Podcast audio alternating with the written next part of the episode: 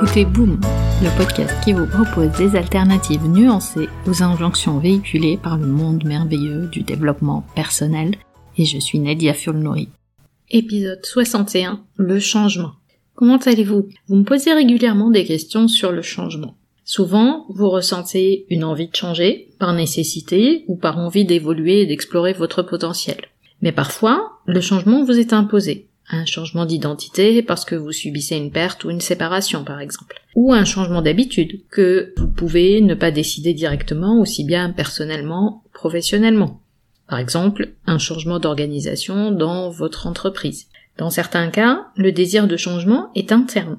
Vous ressentez que vous avez besoin de faire bouger les choses ou d'améliorer votre mode de vie. Mais dans tous les cas, dans la vie, le changement est inévitable. Il y a cette notion d'impermanence inhérente à nos existences humaines, nous ne sommes pas permanents. Rien n'est établi définitivement. C'est le cycle de la vie. Mais le changement, en tant que processus, est aussi paradoxal. Nous espérons que les choses, les personnes autour de nous ou nos circonstances changent, mais nous résistons avec toutes nos forces au changement. Et toute la dynamique autour du changement est de trouver une sorte de résilience face à ce qui change malgré nous, mais aussi du contentement que les choses puissent changer et évoluer. C'est comme ça aussi que nous développons notre capacité à agrandir notre fenêtre de tolérance face à tout le spectre des émotions qui nous traversent face à un changement. Encore une fois, décidé ou imposé. De la plus profonde tristesse ou deuil jusqu'à la joie intense, voire l'extase. Parce que, les amis, la vie est une expérience qui est en changement permanent, et parfois nos sensations, nos émotions traversent de façon très intense.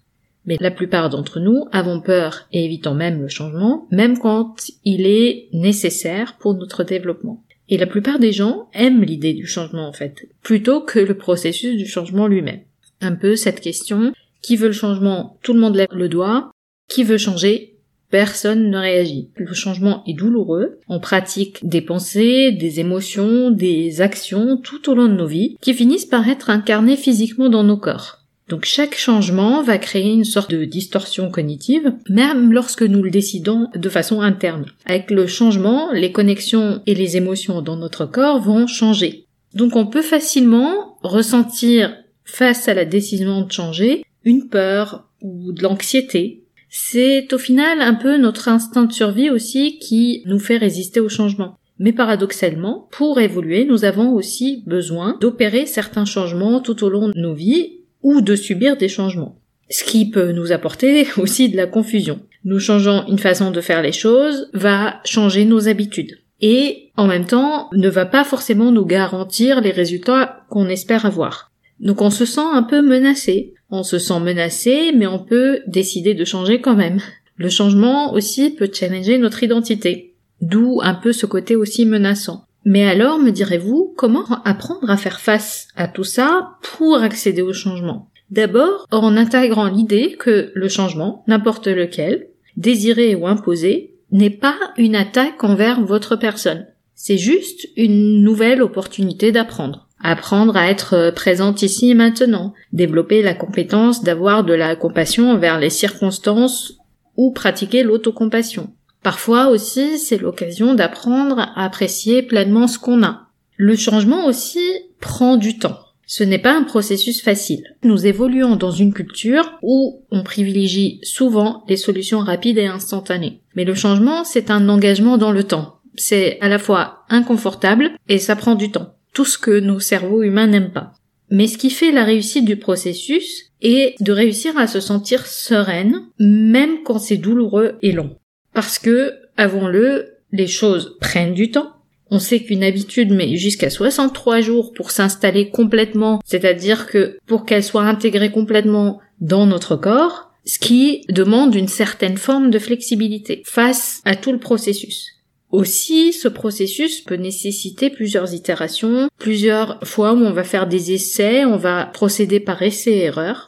Et il y a cette illusion dans le monde merveilleux du développement personnel qu'on peut vous aider à changer. Parfois le changement n'est pas forcément nécessaire dans une étape particulière de votre vie. Mais si sur une base régulière vous constatez que vous avez besoin de déclencher un processus interne pour changer, cette envie ou ce désir de changer devient valide. Et il vous revient de tourner votre attention de l'extérieur vers l'intérieur, de réfléchir, d'observer vos pensées, vos émotions, vos choix aussi, et de vous poser la question. En quoi un changement dans cet aspect-là de ma vie, à cette période-là de ma vie, va me servir? Parce que ce que vous changez, ce sont vos pensées, vos émotions, vos décisions et actions, mais jamais votre personne. Vous le savez maintenant, la vie est un ensemble d'actions et de décisions. Et nous prenons ces décisions, elles ne sont pas toujours idéales, mais nous les prenons quand même. Ensuite, nous agissons en conséquence. Alors, tout le processus du changement va revenir à faire plusieurs itérations de ces décisions, actions, pour les améliorer si besoin et réussir à obtenir le résultat souhaité. Et il vous revient à vous, uniquement à vous, de décider si un changement interne est nécessaire ou pas.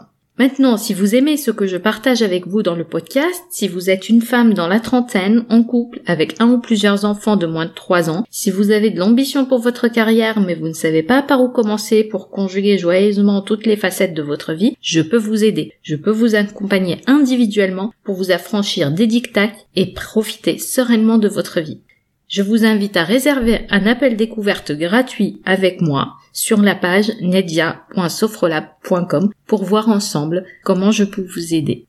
Pour conclure, rappelez-vous que ce n'est pas parce que vous appliquez les bonnes méthodes que le bonheur vous est dû. Vous retrouverez les notes et les liens vers les références citées dans l'épisode sur boom.sofrolab.com. J'ai hâte de vous parler vendredi prochain sur votre application de podcast préférée. En attendant, nous pouvons continuer la discussion. Vous pouvez me retrouver sur mes réseaux sociaux via nedia.sofrelab.com. Ah, juste une dernière chose. Je compte publier des épisodes supplémentaires en bonus de façon moins régulière. Le meilleur moyen de vous assurer de ne rater aucun épisode est de vous abonner sur la plateforme de votre choix pour recevoir une notification à chaque fois que je mets en ligne un épisode. Et si ce podcast résonne en vous, vous avez plusieurs moyens de le soutenir, juste en en parlant autour de vous, en le partageant sur vos réseaux sociaux ou en mettant 5 étoiles sur Apple Podcast et un petit commentaire. Ça fait toujours plaisir. Un grand merci pour votre soutien et à très vite sur Boom.